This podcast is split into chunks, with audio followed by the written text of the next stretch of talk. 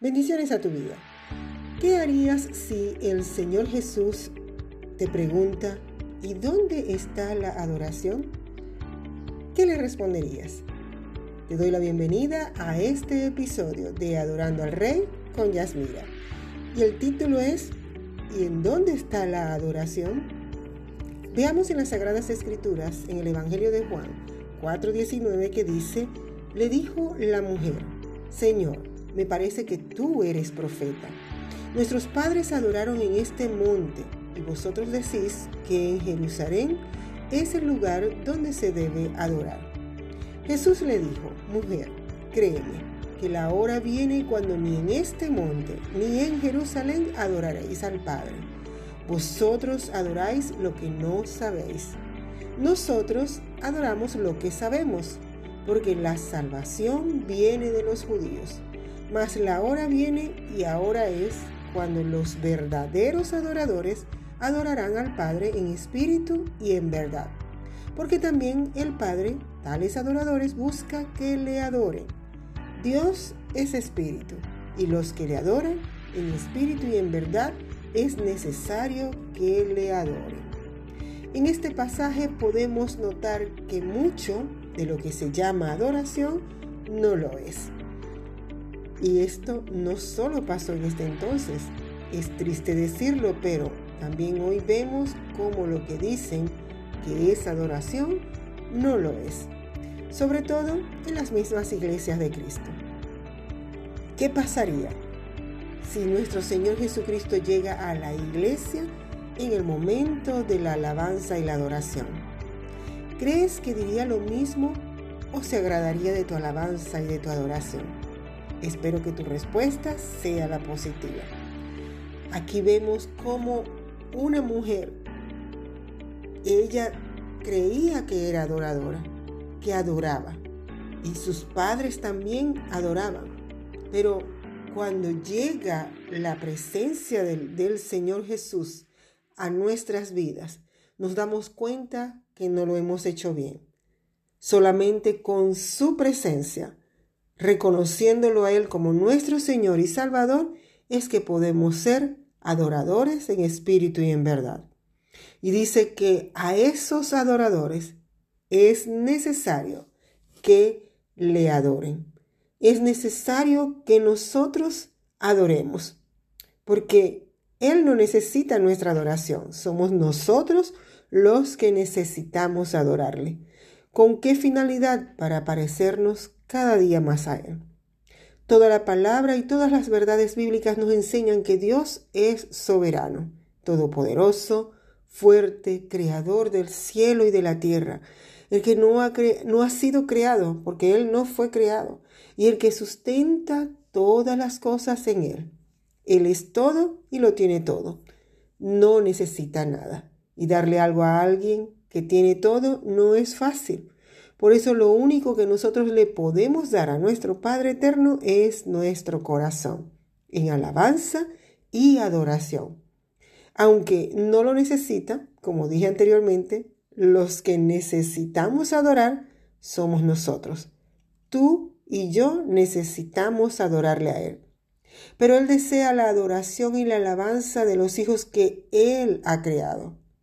Cada vez que adoramos, somos transformados a su imagen y semejanza. Por eso es necesario hacerlo. Esta no es una conclusión sacada de una porción de la palabra de la Biblia. Nuestro Señor lo expresó con claridad y certeza cuando estuvo en la tierra. Él dijo, al Señor tu Dios adorarás y a Él solo servirás. Eso lo vemos en Lucas 4.8. No existe una sola tribu en la tierra o una sola em, nación, tribu, raza en la historia de la tierra que no tenga algún tipo de religión, alguna forma de adorar a sus dioses. Todos poseemos un instinto hacia la adoración, hacia aquello que no conocemos o te imaginas todas las clases de, de, adoración que el hombre ha creado. buscando ese Dios. Esto es un acto natural, porque para esto fuimos creados.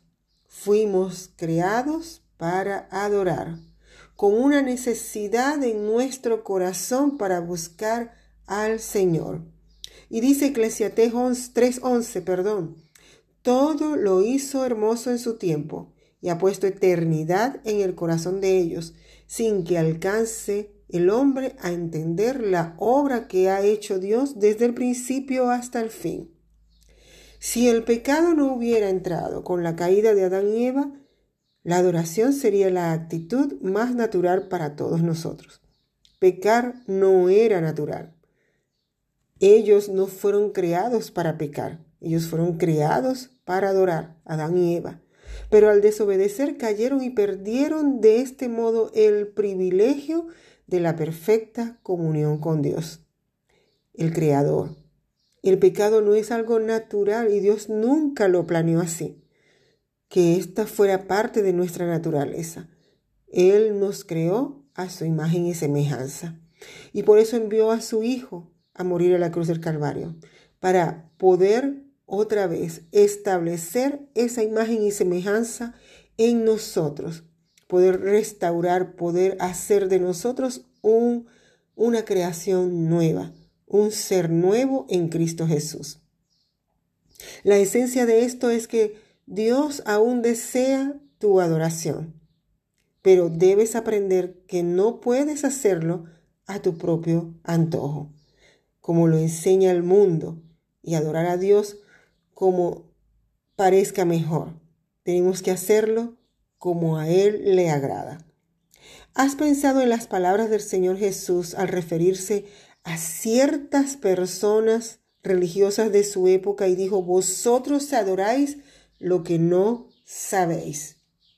Esta afirmación enfatiza una verdad fundamental sobre la adoración que hasta nuestros días continúa en ese mismo estado.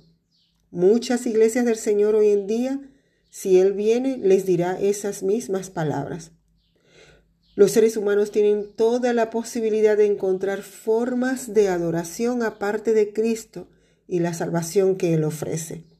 Esto lo vemos en los conciertos donde gran cantidad de personas se concentran, se estremecen, gritan y adoran a sus cantantes de tal forma que eso jamás lo harán por el que dio la vida por ellos. Nunca vamos a ver a alguien expresar tal tipo de devoción o de euforia por Jesús, así como lo hacen muchos en el mundo, por sus cantantes o por sus ídolos naturales. Además, la experiencia de adoración religiosa que tiene mucha gente aparte de Cristo, es auténtica. Por ejemplo, los que adoran a las imágenes de santos hechos de madera o de arcilla, ellos derraman su corazón en adoración a eso que ellos creen. Esto es verdadera adoración. Lo que está equivocado, lo que está mal, es a quién se la están dando y el motivo de la misma pero la adoración en sí está bien. Pero si están adorando, es real su adoración. Pero este tipo de adoración no es aceptable, es abominable, ni agrada a nuestro Dios Todopoderoso, ya que no es para Él. Por eso es abominación a sus ojos. Nuestro Señor y Padre Eterno es un Dios celoso, él desea y se merece el trono de tu corazón. Pero también hay alguien más que lo quiere, y ese es Satanás. En el Antiguo Testamento, en el libro del profeta Isaías 14:13 dice, Tú que decías en tu corazón, subiré al cielo en lo alto, junto a las estrellas de Dios, levantaré mi trono y en el monte del testimonio me sentaré a los lados del norte. Este tomará cualquier forma para trepar hasta el trono de tu corazón. Es solo tu decisión de a quién se lo darás. Si le darás ese trono a Dios tu Salvador, a nuestro Señor Jesucristo, tu Redentor, o al enemigo de tu alma, quien desea llevarte cautivo por la eternidad. Satanás usará cualquier medio para subir hasta el trono de tu corazón. Pero es tu decisión no darle a él lugar porque ese lugar le pertenece a Cristo. Si sabes quién es Jesús de Nazaret y conoces su plan de salvación para tu vida, tienes lo principal y lo esencial para adorar en espíritu y en verdad. Busca y escudriña las santas escrituras. El espíritu de verdad te guiará y tu adoración será grata en su altar. Solo lo harás con la revelación del Hijo de Dios en tu corazón. Así como lo hizo esta mujer, ella aprendió que era la verdadera adoración porque estuvo en la presencia del autor y consumador de la fe.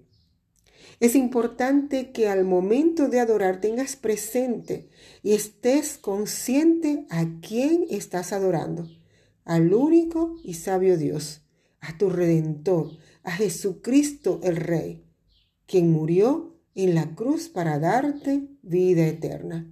Recuerda que Él te ama. Ahora bien, no tengas miedo de adorar a Dios demasiado.